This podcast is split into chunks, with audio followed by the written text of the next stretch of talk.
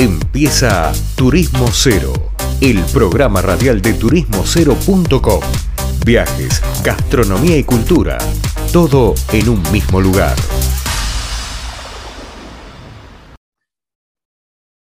Bueno, estamos acá después de la tanda, seguimos en Turismo Cero Radio, el programa de radio de turismocero.com, la web que habla de la industria y de las noticias que pasan detrás del mostrador del turismo de los que hacen el turismo y los que trabajan para que suceda el turismo. Y acá en el programa, como saben, siempre buscamos hablar con los referentes y vamos a entrevistar a alguien que hace rato no entrevistamos, que es Patricia Álvarez, la licenciada Patricia Álvarez, la directora de la carrera de turismo de la Universidad Católica de Santiago del Estero. A ver que nos cuente un poco en qué está todo, cómo está todo. Bueno, en fin, ella nos va a decir. Patricia, ¿cómo te va? Hola, Leandro, ¿cómo te va? Todo muy bien por aquí. Bueno, me alegro. Empezaron las clases, entiendo, ya hace no mucho.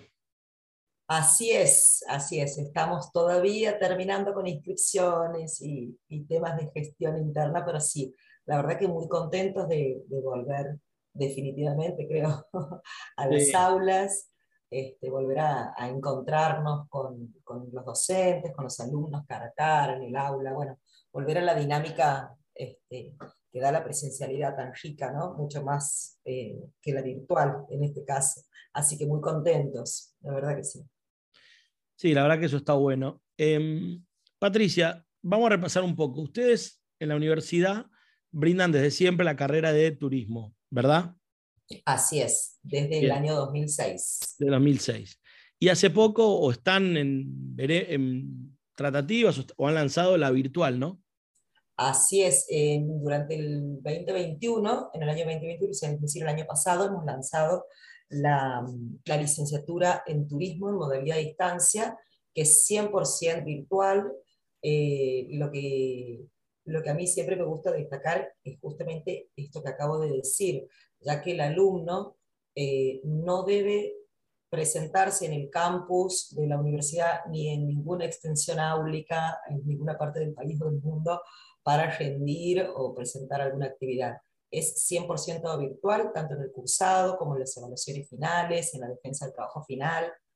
Eh, así que creo que eso es un valor agregado eh, para personas, eh, bueno, tanto de otras provincias como de, de personas que están fuera del país, ¿no? Bien, ahora, ¿cómo viene esa inscripción? ¿Los alumnos tienen algunos peros? ¿Qué, cosas raras ves o vivís o vivencias al tener las dos variantes o la experiencia de dos variantes? Sí, la, verdad que es, bastante particular, ¿no? Porque uno va, eh, eh, si bien cuando uno lo planifica, tiene en mente eh, dar respuesta a dos tipos de demandas, a dos tipos de necesidades diferentes, en el caso nuestro, nos hemos encontrado con chicos con alumnos de Santiago del Estero, que donde está, está afincada nuestra, nuestro campus, nuestra universidad, que tenían la intención de cursar a distancia a pesar de, la cercanía que tenían para cursar en forma presencial. Eh, pero nos ha parecido, digamos, eh, como novedoso. Pensábamos al principio que iban a elegir la presencialidad, pero no, eh, aparentemente, por lo que podemos ver en realidad, ¿no? ya la forma de estudio de los alumnos eh, eh, ha cambiado en los últimos años. Hoy no es simplemente eh, destinar la educación a distancia a gente que trabaja, como era en un principio, ¿no? sino que hoy los chicos buscan también ciertas libertades, cierto dinamismo, que muchas veces, bueno, la presencialidad no lo tiene, ya que hay que cumplir con un horario de, de entrada y de salida, y en el caso de, de la educación a distancia, eh, es el alumno mismo el que se administra su tiempo de estudio, ¿no? Y vemos que hay una, un, interés bastante, eh, bastante eh, grande que va creciendo sobre todo.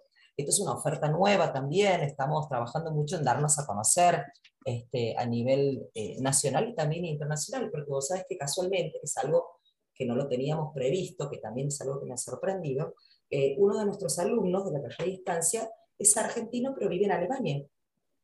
Eh, ah. entonces vos imaginate, para la gente que vive en el exterior, siendo argentino, poder obtener, hoy con el cambio que favorece al extranjero, poder obtener un título universitario este, a un muy bajo costo, ¿no? Eh, así que esa, esa ventana se nos ha abierto también, así que estamos trabajando mucho en la, en la promoción tanto a nivel nacional e internacional.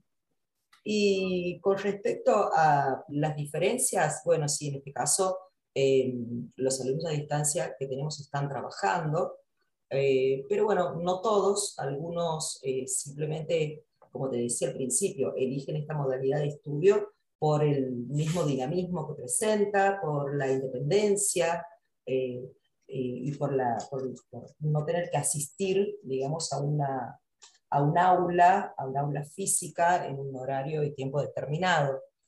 Este, pero sin embargo, como te decía al principio, son dos, este, son dos perfiles distintos de estudiantes, ¿no? Eh, por ahí el, el, estudiante eh, a distancia tiene una personalidad más, más dinámica, estar más en movimiento, por eso busca este tipo de, de formación. Bien, ahí planteaste un montón de, de, como de vericuetos y dudas de lo que sucede. La realidad es, es interesante escucharte y ver, bueno, sobre todo el del alemán, o de, de repente te empiecen a entrar estudiantes de, otros, de otras provincias desde ya, pero de otros países por ahí quizás no lo pensás, porque todavía pensamos en formato eh, analógico, pero ¿vos, ¿vos notás cambios en el tipo de estudiante entre una, entre una opción y la otra? Bueno, como te decía, eh, sí, veo que los alumnos de la, carrera a distancia tienen una actitud mucho más dinámica. Eh, eso sí lo he notado. En cambio, el alumno presencial, si bien, a ver, convengamos que el perfil del profesional en turismo en general, de, los, los, estudiantes que eligen turismo, siempre estamos hablando de personalidades dinámicas, eh, creativas, bueno, que, curiosas, esta, esta, esta característica que tenemos de licenciado, los licenciados de turismo de saber de todo un poco, eh, la, tienen los, de los, los, alumnos de la, de la carrera presencial, pero lo veo, lo veo más en acción, por decirlo de alguna forma, en los alumnos que estudian a distancia. Esta necesidad de movimiento continuo, de, eh, de vivir en el extranjero o de querer vivir en el extranjero, este, hay alumnos que han empezado a estudiar y se han ido a hacer unas prácticas, por ejemplo, a, a Francia, y bueno, y ahora no saben si van a volver, por eso han elegido volver de distancia. Por eso te digo, es, eh, es como ese dinamismo, pero en acción. A lo mejor el, el alumno presencial eh, lo tiene en mente, pero en este momento será también por la edad, ¿no? Puede ser. En este momento, en, en este, eh, sobre todo en los inicios, estamos dictando el segundo año de la carrera, eh, lo veo en los alumnos de la presencialidad, lo veo como más, eh, más tranqui, ¿no? Es, sí, queremos hacer tal cosa, queremos, vienen con muchos sueños, con muchas ganas, eh, pero todavía, digamos, este, no los están llevando a cabo, o al menos no en la amplitud que, que permite el turismo, ¿no? Como actividad profesional. Bien, bien. No sé si respondo a tu pregunta. Sí, sí, sí, porque, digamos, todos por ahí por nuestra generación, nuestra edad, nuestra experiencia, estamos muy alineados. Yo igual estudié una carrera a distancia, pero mm, por ahí parece algo nuevo. ¿Eh? ¿Me escuchás ahí? Hola, hola, ¿me escuchás ahí? No te escucho bien. Espera, a ver. ¿Me estás escuchando, Patricia? Ahí sí, ahí sí me escucho. Perfecto. Lo que decía es, yo cursé una carrera a distancia de todas formas, pero entiendo que por ahí, pre-pandemia, había un tipo de prejuicios o ideas raras, y creo que la pandemia puso blanco sobre negro un montón de esos prejuicios en su lugar y realidades. de acuerdo. Realidades. Em, pero ¿qué demandas crees que vinieron post pandemia en cuanto a la educación o, que vos ves en los estudiantes de esta carrera? Porque hace un tiempo entrevistamos a un colega tuyo de, Capital Federal y él nos decía que cuando empezaron a notarse, los que empezaron en el 2020, a los dos meses que empezó la pandemia, decían, che, pero esta carrera va a seguir existiendo y ahora dice que la gente se vino a notar mucho más. Esto no lo contaba él, no, no necesariamente sucede así. ¿Vos lo sí, vivís algo así? Lo he, vivido, lo he vivido durante los dos últimos años, sobre todo durante el 2020, cuando, cuando eh, comienza a detenerse toda la actividad a nivel mundial. Eh, había mucha incertidumbre con los estudiantes. Eh, que no sabían si, o sea, ¿qué hago? ¿Cambios de carrera? Claro. Sigo estudiando aquí. Lo mismo ha sucedido en el, en el 2021. Este, más, hemos tenido un ingreso bajo, eh, una, una, matrícula baja, pero por eh, mucha gente preguntaba lo mismo. y, a ver, todos nos preguntamos qué iba a ser del, del futuro del turismo. Los más viejitos a lo mejor nos tenemos más confianza porque ya conocemos esta, este movimiento cíclico de la actividad y, tan reaccionario, pero bueno, estábamos en una pandemia a nivel mundial este, sin antecedentes para nuestra época, y bueno, estábamos todos con incertidumbre, y los chicos sí se han llegado, han llegado a preguntarme, incluso padres también, pero esto tiene futuro, ¿qué va a pasar? Y bueno, eh, yo insisto, he insistido en ese momento y sigo insistiendo eh, eh, al día de hoy, y creo que lo voy a seguir haciendo, con eh, la línea del desarrollo turístico sustentable. Digo la línea porque en realidad no debería decir la línea, debería ser la, la actitud general de, de, todos los profesionales y gestores del turismo. Cuando uno eh, se involucra en esta temática, o sea, se aprende, se educa, se forma en eh, todas las dimensiones que incluye planificar un desarrollo sustentable, sostenible de un destino, comprende, que, eh, comprende cuáles son todos los aspectos de cada dimensión que se pueden controlar y cuáles no, y en cuáles, sobre cuáles se puede trabajar para eh, justamente resguardar la seguridad del turista, la salud, eh, bueno, hemos hablado mucho de, de, sanidad estos últimos años, pero bueno, son conceptos que ya se venían hablando de la década del 90, cuando se hablaba de la, cuando surge el término de sustentabilidad. Obviamente que estos últimos tiempos se le ha dado más énfasis al área de la salud. Eh, y, digo esto, para mí es algo, yo parezco, si me está escuchando alguien que me conoce, parezco un disco rayado, porque siempre repito lo mismo, creo que no me canso de hacer hincapié en esta cuestión de que hablar de sustentabilidad no es hablar solamente de ecología o del, cuidado del medio ambiente, ¿sí? Estamos hablando de las dimensiones económicas y también sociocultural que tiene el desarrollo sustentable. Eh, entonces, desde este punto de vista, para no irme con este tema, desde este punto de vista, eh, yo he, intentado eh, y he insistido en hacer la bajada tanto a los alumnos, a los docentes y a los padres de los alumnos preocupados, diciendo que las herramientas eh, desde la gestión del turismo las conocemos, la actividad va a continuar, veremos bajo qué circunstancias, obviamente no sabíamos si podíamos volver a la, a la normalidad o no, pero este, creo, que, creo que estamos volviendo a la normalidad. Los chicos eh, hoy eh, preguntan, por supuesto, están todos hemos vivenciado el impacto de... Eh, el impacto ambiental, sobre todo, que se, ha, que se ha visto en distintos destinos turísticos del mundo ante la no llegada de turistas, ante el freno de la, de la llegada de turistas, este, como que se han restaurado ambientes este, naturales, etc. Y eso les ha generado mucha curiosidad. Y bueno, ahora hay que, eso nos da a los docentes a los profesionales el pie justo para eh, demostrar con hechos ¿sí?